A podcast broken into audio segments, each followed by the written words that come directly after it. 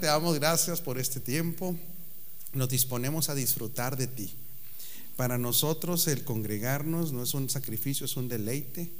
Exponernos a tu palabra es como sentarnos a una mesa donde se celebra un banquete, porque tu palabra para nosotros es alimento, tu palabra es sabiduría, tu palabra está bendecida. Así es que todos nosotros nos ponemos bajo tu autoridad de una manera consciente para recibir de ti como nuestro proveedor, nuestro Padre, pero también como nuestro formador, hasta que Cristo sea formado en nosotros. En el nombre de Jesucristo el Señor, amén. Bueno, es muy válido, es muy válido, ¿verdad? Que nosotros tengamos dudas de cómo saber si nosotros estamos administrando conforme al reino de Dios. E, es más, debe ser una pregunta constante, ¿no? De que nosotros nos debemos de hacer. Hay un parámetro, hay algunos códigos, podemos saber si nosotros estamos actuando de una manera en el orden divino o, no lo estamos. ¿Usted nunca se ha hecho esa pregunta alguna vez? Sí. Bueno, pues es que es muy válido y, y aparte es muy importante porque estamos aprendiendo que nuestra vida es para, para la expresión de Él y para el avance de su reino. Y este discipulado, bueno, este discipulado se llama en Cristo y este, hemos, hemos estado haciendo énfasis que una persona que se le ha formado Cristo, pues es una persona que la escritura lo denomina como una persona madura no como una persona religiosa, sino madurez equivale a cuánto de Cristo se ha formado en nosotros, ¿verdad? Y el maduro, para hacer una, recapitular un poquito, el maduro, eh, pues se, ha sido afectado. La madurez afecta también en lo que nosotros queremos. Eh, ¿Por qué? Porque el querer de un maduro es muy diferente del querer de un niño, ¿verdad? y tiene que ver mucho con el para qué queremos las cosas. ¿Y por qué es importante saber para qué queremos las cosas? Porque en Cristo, literalmente, para la ejecución del propósito eterno, era ¿cuánto cree que tenemos? Todo. Entonces mucha gente busca algo que ya tiene. Y ahí, créame, hay algo, se pierde mucho tiempo en buscar algo que ya se tiene. De hecho, es un desperdicio, lo pudiéramos decir así. Ahora, se nos tiene que revelar lo que ya tenemos para poder ejecutar esa tarea y vivir en el orden del reino. Quiero hacer un, paréntesis aquí y, creo que esto es de suma importancia para todos nosotros y yo le voy a pedir que participe si tiene alguna duda o inclusive si usted no está de acuerdo, porque aquí a nadie le imponemos nada. ¿Está de acuerdo, Tito Bachi? El que no esté de acuerdo lo amamos igual. ¿Cómo, señor Tito? Las cosas como son, o sea, no vamos a imponer nada y, cada quien es libre de pensar diferente. De hecho, es lo normal, ¿verdad? Que todos pensemos, tengamos a veces un punto de, vista diferente. Pero pues también le quiero ser, quiero ser muy respetuoso con usted, pero eh, si aguantan vara aquí, ¿verdad? No son chiples en esta casa, ¿no? ¿No? Si son chiples, Rocío, no, porque no lo entendí. Ah, ok, es que, es que me dijeron que no y luego que sí, entonces pues me traen todo mareado, Ortega. Es que nuestras opiniones en el reino, aguante vara, no se enoja, son irrelevantes. Sí, o sea, hay, que tenerlo muy claro. Nuestras opiniones en los asuntos del reino respecto a Dios son irrelevantes. O sea, Dios puede, pues sí nos oye, ¿no, Isaí? Nuestras opiniones. Pero ¿qué pensará cuando nos ponemos necios así? ¿Qué, pensará? ¿Qué dijo Norma Soto? No dijo nada Norma Soto, está muy serio. Ni él dice nada, mija. A decir, ay, pobrecito, ¿verdad? Este.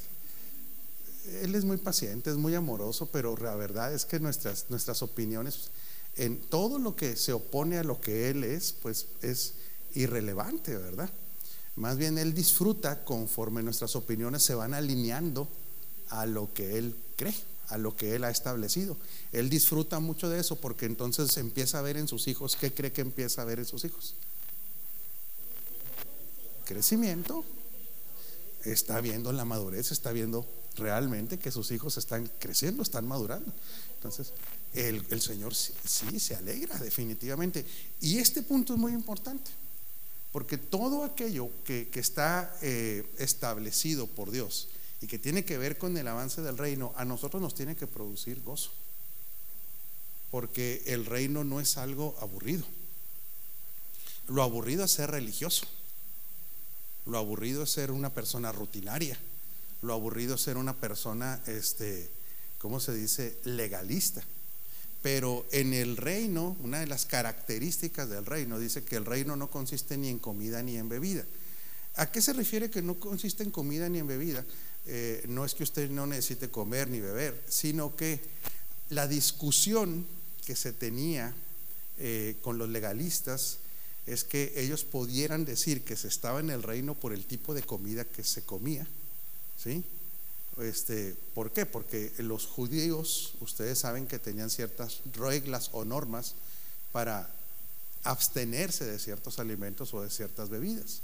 Pero entonces el reino no consiste en eso, o sea, el reino no consiste en, en lo que comemos o bebemos, ni consiste en cuestiones de índole terrenal, sino más bien el reino es justicia, paz y gozo. ¿Dónde?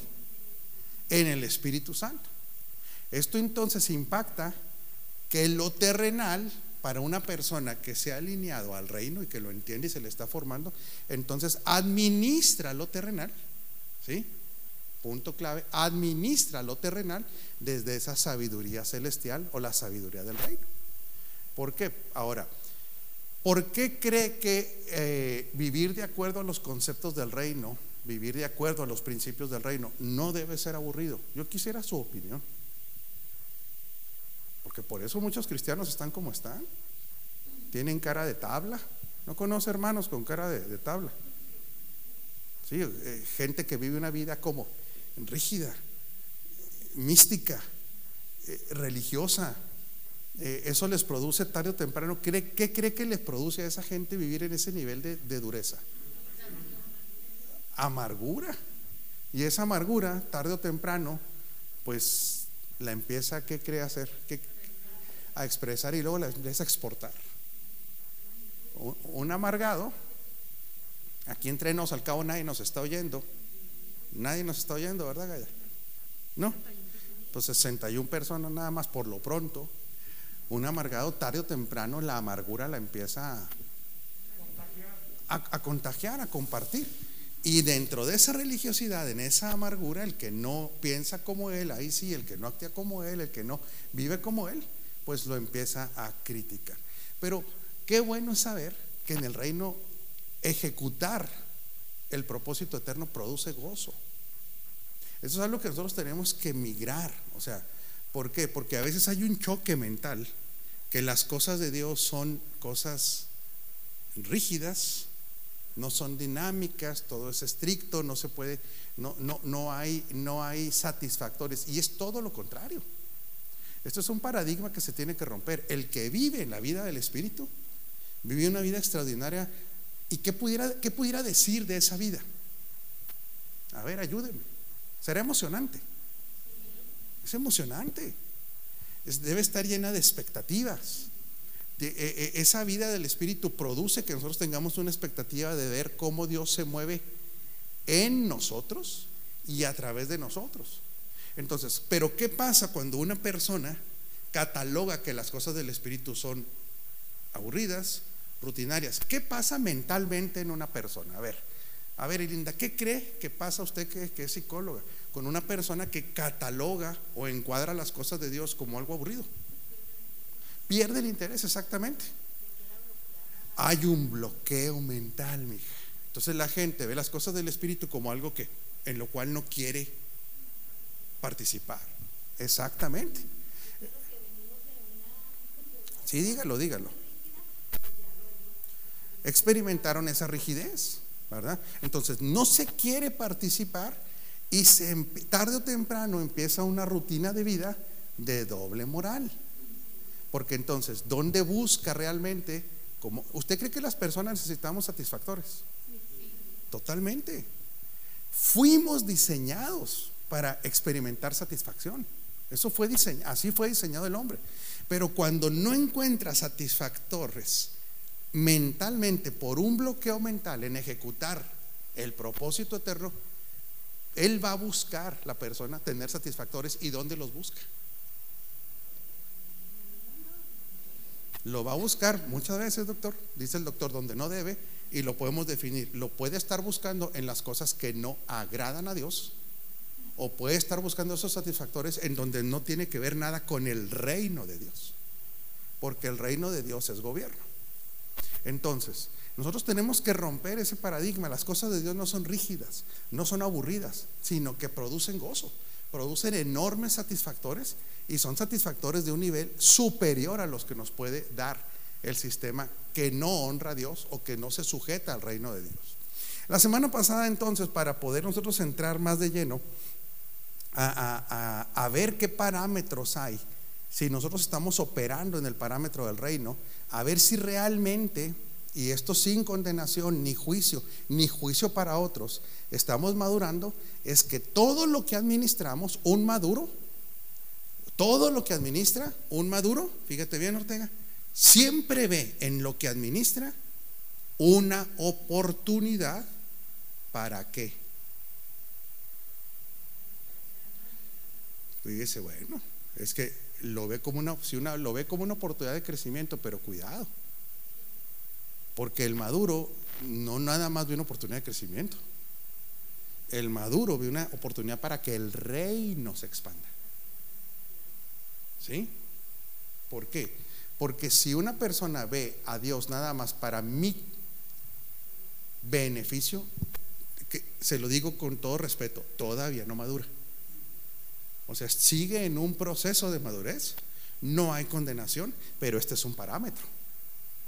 Ahora, lo que hemos estado estudiando en, este, en estas clases de En Cristo, ¿qué es lo más básico que administramos para ver si realmente ahí Dios ya se ha formado? Otra vez, esto no va a ser una imposición, ¿eh? Quiero ser muy claro, aquí no se le va a imponer. Usted tiene que hacer eso, si no, no es maduro. No, es que, déjeme explicarle esto. La madurez, porque tiene que ser un, un interés personal? La madurez no tiene que ser para que nos cataloguen como maduros.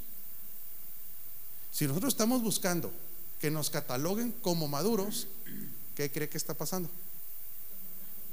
Estamos siendo inmaduros. ¿Por qué? Porque si yo necesito que me, me catalogues como maduro, es porque todavía dependo de lo que otros opinen. Entonces, la importancia de la madurez es, debe ser principalmente un convencimiento propio, sin importar lo que otros piensen. Porque este convencimiento propio me, me va dando la oportunidad de reconocer cuánto de Cristo se está formando en mí. Entonces, para nosotros poder ver si realmente evaluarnos, Cristo se ha formado en nosotros, vamos a tener que hacer un análisis muy específico de todo lo que administramos. Porque alguien puede decir, ¿quiénes son maduros en Cristo? Yo, hay gente que puede decir, yo. Bueno, vamos a ver si lo que administra realmente está en el orden de la madurez de Dios. ¿Cuál es el elemento más básico que administra una persona? El cuerpo, carácter, su pensamiento. En otras palabras, el ser propio. Este es el primer nivel que nosotros tenemos que ver cómo estamos administrando. Entonces vamos a Romanos a Romanos 6:13 dice, "No ofrezcan los miembros de su cuerpo al pecado como instrumentos de injusticia. Mire, nos quedamos a medias la semana pasada y alguien se puede quedar con el, con el, ¿cómo se llama? Con el concepto de que la administración del cuerpo generalmente, ¿eh? Generalmente la medimos de una manera. Si estamos gorditos, si estamos flaquitos, no, eso es lo más que cree. Lo que comemos. Es, o sea, sí tiene que ver, pero, pero quiero decirle que eso es lo más que cree lo más básico y elemental. Vamos a lo, a lo más específico. Porque fíjese lo, fíjese lo que utiliza aquí para ver si nosotros estamos en una etapa de madurez. Dice, no ofrezcan los miembros de su cuerpo al pecado como instrumentos de injusticia. Por eso es que no nos podemos supeditar a un cuerpo bonito, un cuerpo gordito. No, no, no, no. Un, los miembros como instrumentos de injusticia. ¿Qué será un instrumento de injusticia? Primero, otra vez, no debe haber condenación, pero aquí nos vamos ya a ir, ¿cómo se dice? Pues dando cuenta dónde andamos, ¿no, Ortega? ¿Qué, ¿Qué, es cuando utilizamos el cuerpo como para nuestros miembros para la injusticia? para lo que no fue creado. Está bien, ¿qué más? ¿Qué más es la injusticia cuando nosotros ponemos el cuerpo para eso? A ver, dígalo, dígalo, no tenga miedo.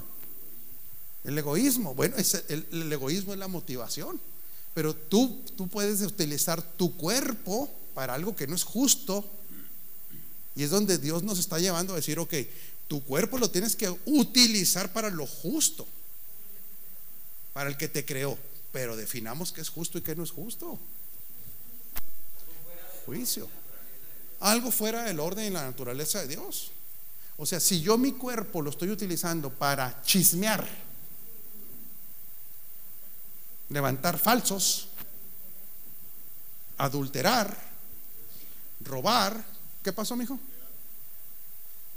Golpear, todos esos elementos, mi cuerpo está cooperando para la injusticia.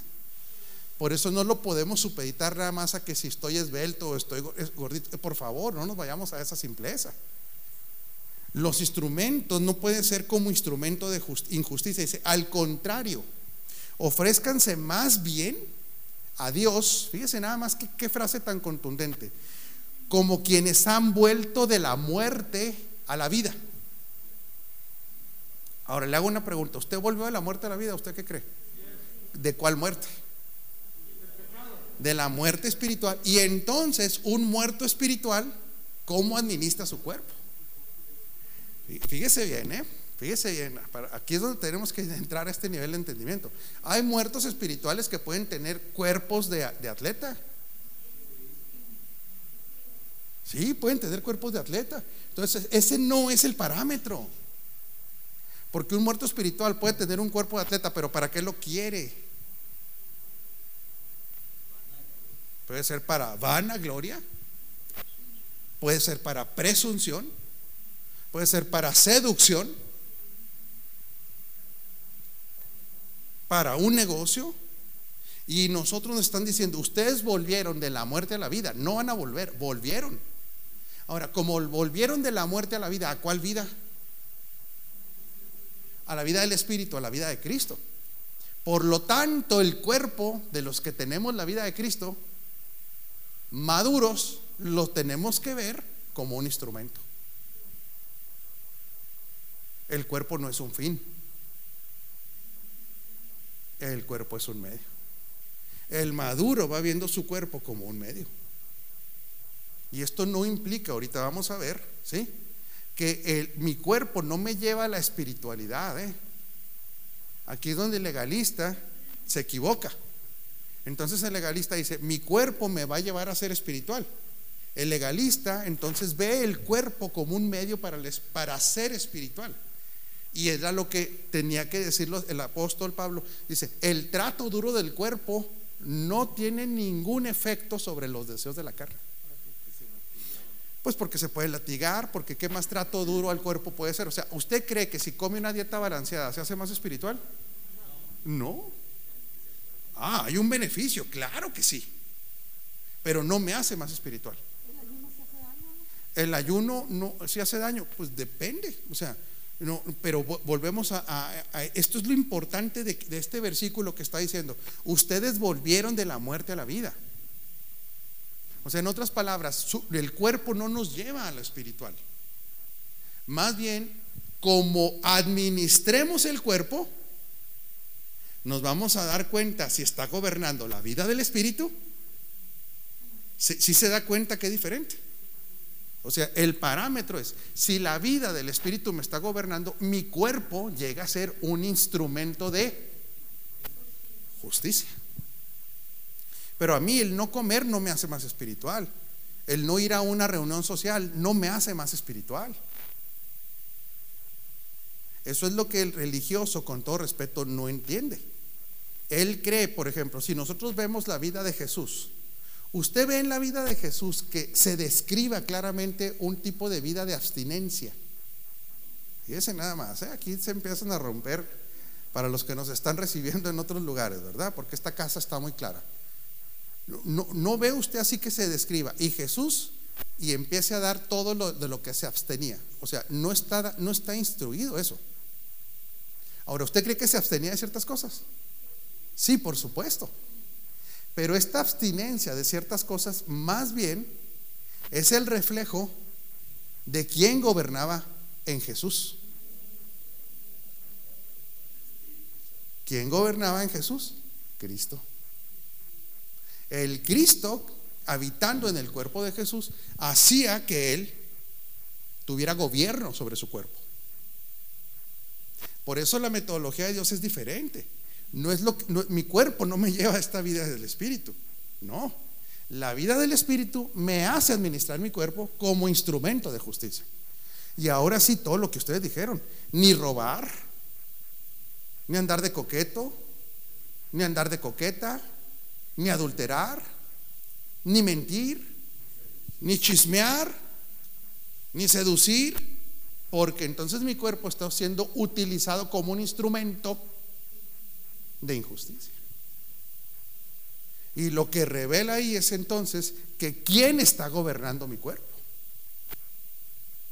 ¿Sí? Ofrézcanse más bien a Dios como quienes han vuelto de la muerte a la vida, presentando los miembros de su cuerpo como instrumentos de justicia.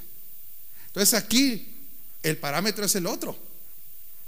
¿Cómo puede ser mi cuerpo un instrumento de justicia? Entre a esta dinámica de que el cuerpo es un instrumento, no es el fin. ¿Por qué cree que este cuerpo no puede ser el fin? Porque es temporal. Este cuerpo tiene una temporalidad. Se va a acabar. Mi cuerpo no puede ser un fin. Se va a terminar. Voy a necesitar otro cuerpo para la dimensión en la que vamos a operar para la eternidad. Usted ya sabe que ya tiene un cuerpo ahí ya diseñado por Dios. Pero mientras yo estoy administrando, ahora, si yo estoy diciendo que lo tengo que presentar como instrumento de justicia, ¿cómo presento este cuerpo? ¿Qué hace, qué tiene que ser mi cuerpo para ser un instrumento de justicia? Deme características de cuál es un cuerpo que estamos utilizándolo. Usted utiliza su cuerpo, no su cuerpo lo utiliza usted. El problema es que en el orden, fíjese bien, en el orden del ser humano caído, lo que hablábamos ahorita, en el orden del ser humano caído sin Cristo, el cuerpo manda. Porque el hombre se convirtió en un ser instintivo. Discúlpeme la expresión, por eso la, por eso la expresión de las características de la sabiduría del mundo describen tres parámetros. ¿Cómo es la sabiduría del mundo? Animal. ¿Por qué? ¿Usted cree que Dios estaba enojado y le está diciendo animales? No. No, no, porque es animal la sabiduría del mundo. Porque la, la sabiduría de un animal es instintiva. Un animalito usted no ve que se pone a, platicar, mira, voy a comer estos huesos, voy a hacer esto. No, no, no. Lo que tú me dices de lo que pasó en Querétaro. Usted ve las reacciones de Querétaro, son reacciones de quién? De animales y de animales no domesticados. Porque hay animales domesticados. Usted puede tener un perro muy educado. Pero si, si se va a un perro en, en Australia, los dingos son perros salvajes. Fíjense nada más el nivel de dignidad que tenemos en Cristo. Fuimos sacados del animalismo. Dejamos de ser. El orden ahora estar en Cristo es que usted no es un cuerpo. Y es el orden, ¿eh? Importante esto y linda. El orden de los recreados es que somos espíritus. Ese es el orden de los recreados, señor Güero. Somos espíritus que tienen un cuerpo como instrumento. Sí, doctor, adelante.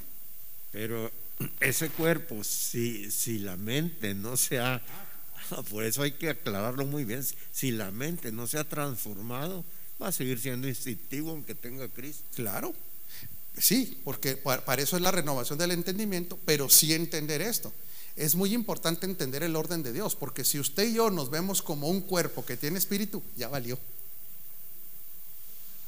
¿Sí? ¿Por qué? Porque si, si vemos que si creemos, Mari, que somos un cuerpo que tiene espíritu, tiene más valor y tiene más preeminencia el cuerpo.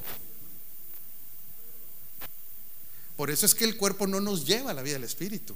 No puede. El espíritu tiene un instrumento llamado cuerpo para operar legalmente en la tierra. Claro, y el alma, bueno, ahorita no estamos hablando tanto del alma, pero el alma es indispensable para la administración del cuerpo. Claro, pero ahorita estamos hablando más específicamente del cuerpo. Ahora fíjese qué fuerte el versículo 6.14. Me pone el versículo 6.14. No, pero no me ha dicho cómo, cómo se da cuenta usted que su cuerpo está siendo instrumento de justicia. A ver, aquí es donde empiezan los parámetros, ingeniero. ¿Le interesan al cuerpo? Pues el cuerpo no. No. El cuerpo para que usted diga que es un instrumento de justicia, por, por eso utiliza la palabra instrumento. Por ejemplo, usted va a agarrar un, instrumento. ¿Tú crees que la guitarra quiere alabar a Dios? No. Va bien, deme característica. Por eso es un instrumento. O sea, usted, usted no va a encontrar una guitarra que diga, yo quiero, tengo ganas de alabar. No, la guitarra, la guitarra tiene que elementos que necesitan un mayordomo un operador. Tenemos que ver el cuerpo literalmente como un instrumento que necesita un operador. Entonces, ¿cómo se da cuenta que su cuerpo está siendo instrumento de justicia? A ver, Rosy. El fruto está bien, pero vamos a ser muy prácticos. Cuando este cuerpo usted lo utiliza correctamente.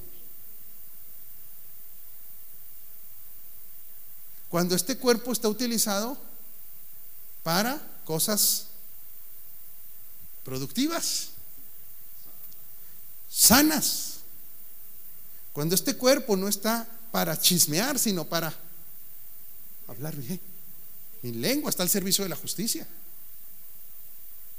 Cuando esta, esta, esta lengua no está para mentir, sino que está para hablar siempre, le cueste lo que le cueste, pero siempre debe hablar.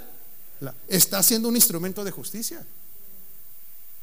Cuando usted le expresa cariño, por ejemplo, a su esposa, hoy que tanto hablamos del Día de la Mujer, con todo respeto, yo no creo en el Día de la Mujer. Francamente, no creo que tengamos que celebrar el Día de la Mujer. Para mí es una falta de respeto que a la mujer se le tenga que dar un día para respetarla. No, es que la vida de la mujer tiene que ser respetada toda la vida. No, no que hoy, hoy la respeto y, y 364 días la trato como y le canto hasta la chancla. La chancla que yo le tiro, ¿qué? No la vuelvo a levantar, dijo ese hermano. Este hermano andaba en la carne, ese hermano, el de la chancla. Entonces, mi cuerpo como instrumento de justicia, sí, Carmelita.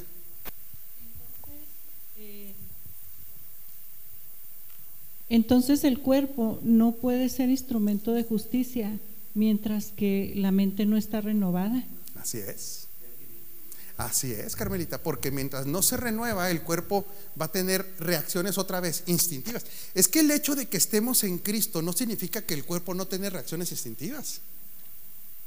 Lo que significa es que no me va a gobernar. La tentación física, ¿ah? ahí sí podemos entrar ya a todos los detalles de las tentaciones que son directas para el cuerpo, la gula, la pereza, ¿qué más le gusta? la fornicación, esos son impulsos del cuerpo. Lujuria, ahí está, en el, por eso Romanos 7 habla de lo que está en mis, la ley que opera en mis miembros. Ahorita vamos a ver por qué, por qué es tan importante. Otra vez, si hemos madurado, nuestro cuerpo lo vamos a entender como instrumento para el avance del reino. Sí, no es para lucimiento, no es para. No. No, no. Ahora, fíjese bien, fíjese bien lo que dice Romanos 6:14. Bueno, el 13 ya quedó muy claro que tenemos que ver el cuerpo como instrumento. ¿Quedó claro? Entonces, si es instrumento, usted manda sobre el cuerpo. Usted manda sobre el cuerpo. El 14 que dice, así el pecado no tendrá dominio sobre ustedes. Ahora fíjese qué poderoso es lo que dice ahí mismo. Fíjese bien, Carmelita. Esto, esto tiene que ver con lo que usted comentaba. Porque ya no están bajo la ley, sino bajo la gracia, pero hay que entenderlo. Hay que renovar. ¿Bajo qué ley ya no estamos? Está, ah, está muy bien. Ya no estamos ni bajo la ley de Moisés, pero ya no estamos bajo la ley de los miembros. No estamos bajo. Sigue operando, los cuerpos siguen teniendo sus, sus requerimientos. ¿Usted qué cree? Claro, pero ya no estamos la palabra clave ahí es ya no está bajo. Dominado, ya no está supeditado. Ya no estás gobernado. En otras palabras, la ley del espíritu de vida en Cristo, me, pone Romanos 8.2, por favor. ¿Cómo andamos de tiempo, Pastora Claudia? ¿Llevamos 37 o nos quedan 37? Ah, la Pastora Claudia no me deja hablar aquí. Ok, Romanos 8 Dios, fíjese bien, por eso dice que ya no estamos bajo la ley. Pues por medio de la ley del espíritu de vida, ¿sí? Por medio de Él, está hablando de Cristo. La ley del espíritu de vida, ¿qué? Me ha liberado de la ley del pecado y de la muerte. En otras palabras, no es que el cuerpo no pida es que yo ya no soy esclavo de él. Por eso lo tengo que ver como instrumento. Hay que llegar a este nivel de entendimiento. Para que este instrumento, Julio, el maduro dice, yo sí quiero tener un cuerpo sano. O sea, ¿por qué? Porque estamos hablando de un querer. Yo sí quiero un cuerpo sano, a mí no me importa si soy guapo o no soy guapo. Eso, la verdad, debe ser hasta cierto punto irrelevante. Porque la guapez y eso es muy, muy, ¿cómo se dice? Relativa. Hay gente que para, para uno le pega un susto al miedo. Y otro lo ve y dice, es, un, es una cosa, una hermosura. Así nos dicen nuestras esposas. Espero, mi hijo, que así piensen nuestras esposas. Yo quisiera creer que así es, mi hijo. ¿Ah? El chavalo nace horrible, ¿a poco no? Y para la mamá, ¿cómo está el niño? Oh, si este niño es una belleza. Y parece una masa casi, casi aforme. Amorfa. Por eso la guapez es muy relativa. Y luego el tiempo va haciendo sus, ¿qué pudiéramos decir, Carmelita? No quiero sonar feo, pero el tiempo va sus estragos. Entonces, pero no debe dejar de qué? De ser instrumento. Instrumento. O sea, una persona de 90 años podrá seguir siendo instrumento. Claro, sí, Pastor Sergio. Hay un comentario, dice, eh, pero siempre tenemos ley, ¿verdad? Que pues estamos bajo la ley del Espíritu. Eh, la ley del Espíritu, esa es una ley permanente. La ley del Espíritu es una ley permanente que ya opera en nosotros, los que fuimos librados, nos quedan 10 minutos, dice el pastor Sergio, fuimos librados de la ley del pecado. No quedamos sin ley. La ley del Espíritu, y esto sí, eh, yo sé que esto le molesta al legalista, es superior que la ley de Moisés. Sí, doctor. La misma escritura dice que la ley de Moisés nos, nos provocaba pecar aunque era santa, es santa, buena, no hay nada mejor que la ley de Dios, pero al cuerpo humano, a la mente no nacida de nuevo, le provoca el pecado por rebeldía, a la ira. ¿Por qué la ley del Espíritu es superior a la ley de Moisés? Para un judaizante esto es una blasfemia. ¿eh? Por eso el libro de Hebreos no tiene autor. No, sí tiene autor, perdón, güera, ya me corrigió. Sí tiene autor, pero no, no dice quién es. Él mismo no quiere que sepa. No, pues lo hubieran matado los judíos. Porque usted tóquele la Torah a un judío, se lo va a echar de enemigo. Pero esta ley es superior a la ley de Moisés, la ley del Espíritu. ¿Por qué es superior? Proviene de Dios, pero también la ley de Moisés provenía de Dios. Ah, porque es intrínseca. Porque esta ley ya no está escrita en tablas. Está escrita en nuestros corazones y en nuestra mente espiritual. Y en el aspecto del cumplimiento de la ley de Moisés ya quedó. Por eso esta ley es superior. Por esta, ley, por favor entiéndalo, no se va a enojar si usted es legalista. Esta ley es independiente, fíjese bien, independiente, con, aunque tiene similitudes con la ley de Moisés. ¿Por qué es independiente? Déjame se lo explico. Porque si una persona nace de nuevo y no tuviera acceso a la ley escrita, no la necesita en su ser interior, por eso es independiente. No es contra, no es como se dice, no es contraria, no, no la necesita ver porque esa se la codificó Dios, por eso es superior, pero no toda la ley de Moisés. Ahí está, el, ahí está el aspecto. ¿Por qué no le codificó toda la ley de Moisés? Porque la ley se dividía en tres, en tres grandes bloques. La ley sacrificial, ¿sí? Esa ley, ¿por qué no está codificada en nosotros? Porque ya hubo el sacrificio que sustituyó todas las demás, ya no. Y una sola vez y para siempre, Tito Bachi.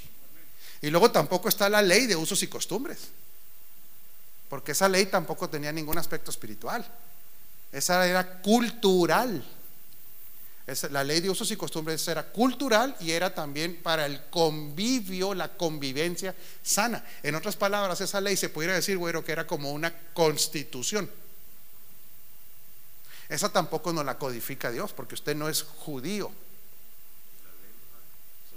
Y la ley moral, que eran los diez, es el otro bloque.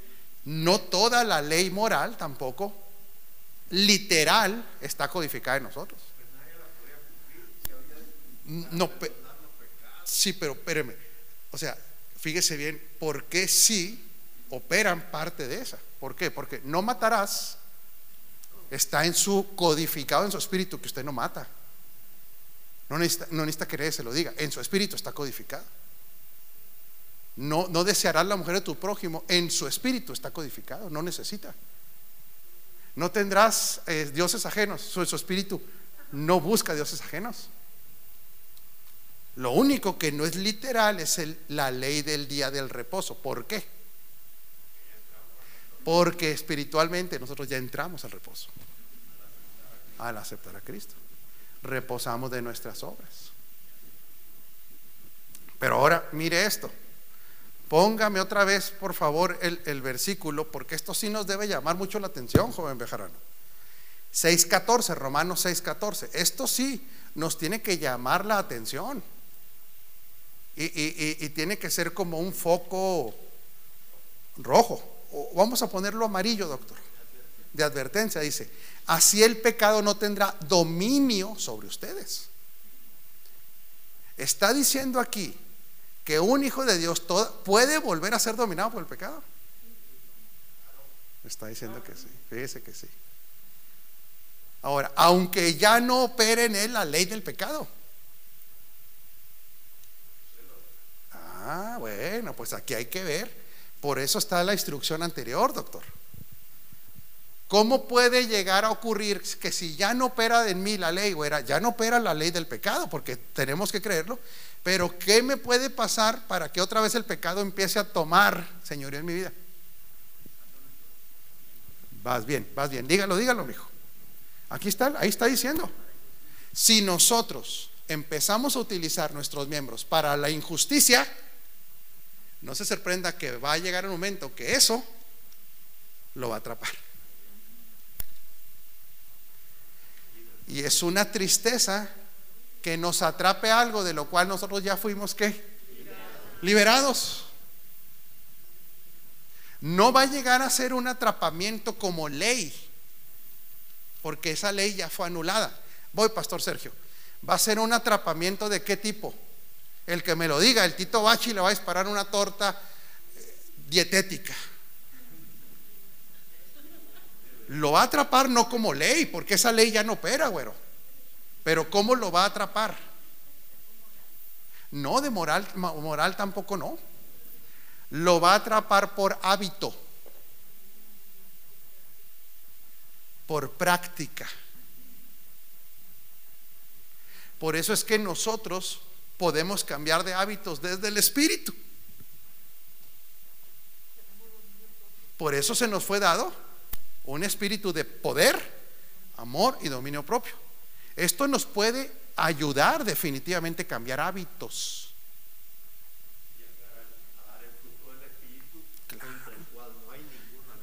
Es que estos, estos, esta vida del espíritu, si fructifica, cambia el hábito. No por cambiar de hábito fructifico. Es al revés. Cuando empiezo a dar fruto, los hábitos empiezan a cambiar. Por eso viene desde el espíritu. Dios no nos ha dado un qué?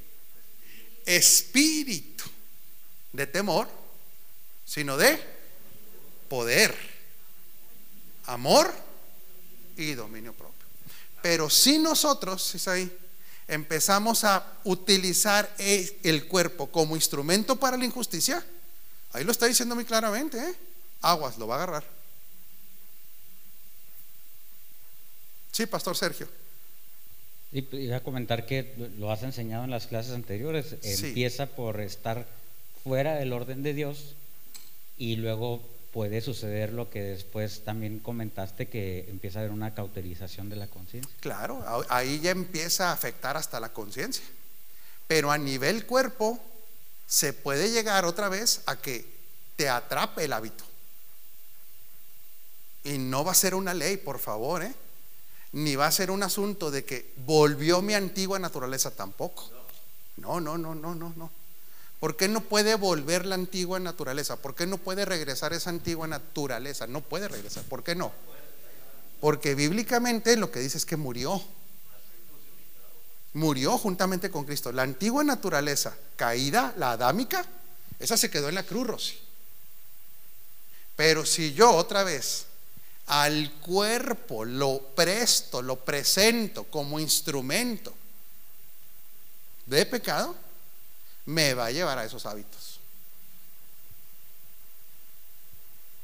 Ahora descríbame hábitos malos, a ver usted, porque después dicen es que este viejo nada más vino a tirarnos, a echarnos. No, yo no. Ayúdeme. ¿Cómo? Maledicencia, claro. El que es mal hablado, que empieza a practicar las malas palabras y malas palabras, yo, yo sé que a alguien se le puede salir una grandota de repente. Pero una cosa es que se le salga y otra casa y otra cosa que de 10 palabras, 11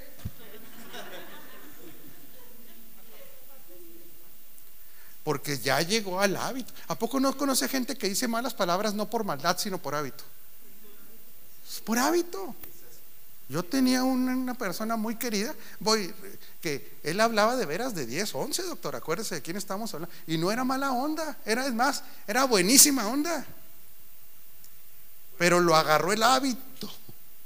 ¿Qué otro hábito? Voy, Leti, permítame un segundo. ¿Qué otro hábito vemos que puede caer el, el cuerpo?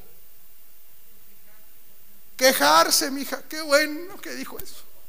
Los quejumbrosos cayeron en el hábito de la queja.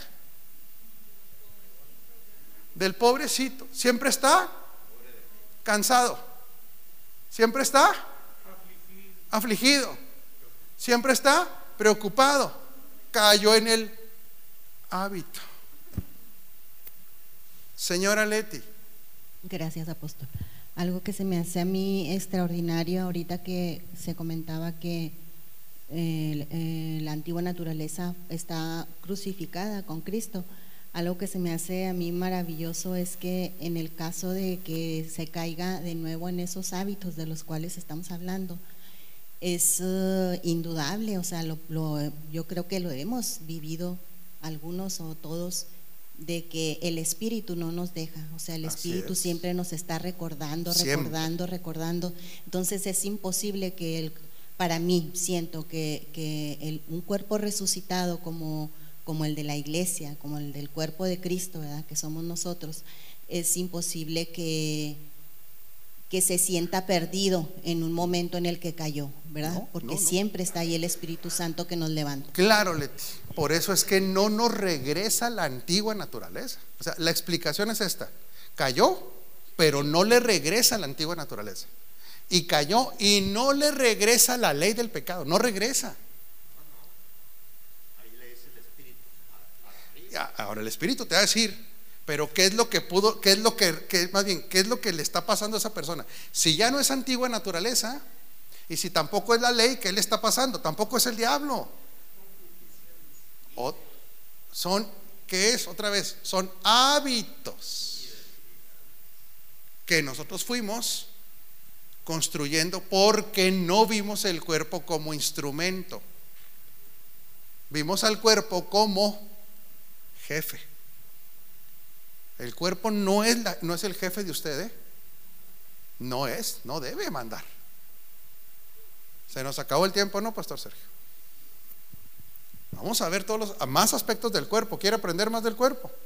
En el orden. Para ver que nosotros, nuestros deseos respecto a nuestro cuerpo, tienen que ser, otra vez, Tito Bachi, para que sea instrumento del avance del reino. Ahora, no tiene nada de malo, termino aquí, que usted se quiera ver mejor. Es más, por favor, échele ganitas. Sí, sí, digo, tampoco eso está, es que eso no está peleado. Pero es para verse, para no pegarle un susto al miedo. ¿ah?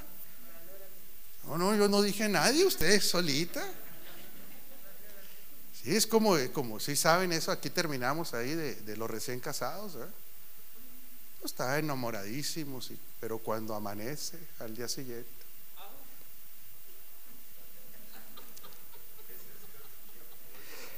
Lucas Márquez nos enseñó eso, eso fue una revelación de Lucas Márquez. Pues dijo que la señora era una excelente cantante, pero pues no, en la mañana pues amaneció, ¿por qué se ríe Tito? Pues amaneció así ¿Cómo lo podré decir para que no se ofendan? Aliento dragonesco, peinada diferente, con la gaña. Entonces el esposo, mi hija, lo que hizo es que le empezó a decir, por favor, canta, canta. O sea, lo que él quería era que volviera las glorias de esa mujer que cantaba. Pero no se queda, vamos a hacer, no, pero espérese, ah, espéreme, ahí voy, doctor, porque pues no se trata de las señoras, ¿verdad? Pero también conforme fue pasando el tiempo, pues ese hombre que era un guapo, un Adonis, pues llegó un momento que le empezó a salir aquí algo redondo, no sé qué sea, y luego empezó a perder aquí. Ya se acabó el tiempo. Bueno, ahí le paramos ya, o, las señoras quieren que le siga. Entonces, cuando como fue, fue pasando eso, dice que una vez se levantó la señora y lo vio y no lo, pues ya, ese que ya dio, como que dio el viejazo, dijo, y en términos bíblicos dijo, ¿será este o esperaremos a otro? Porque dijo, no estés, sí, se empezó a dudar. Pero como también los estragos fueron haciendo daño en la señora porque aquí no hay machismo ni feminismo, pues un día que se despertó dijo el hombre, ¿y no será esta la gran tribulación? Para que todo sea bíblico, ¿eh, Tito No se van a enojar los religiosos. Tan bendecidos en Cristo, ustedes son administradores de su cuerpo, de todo lo que nos ha dado Dios. Les enviamos un abrazo gordo. Y aquí a los de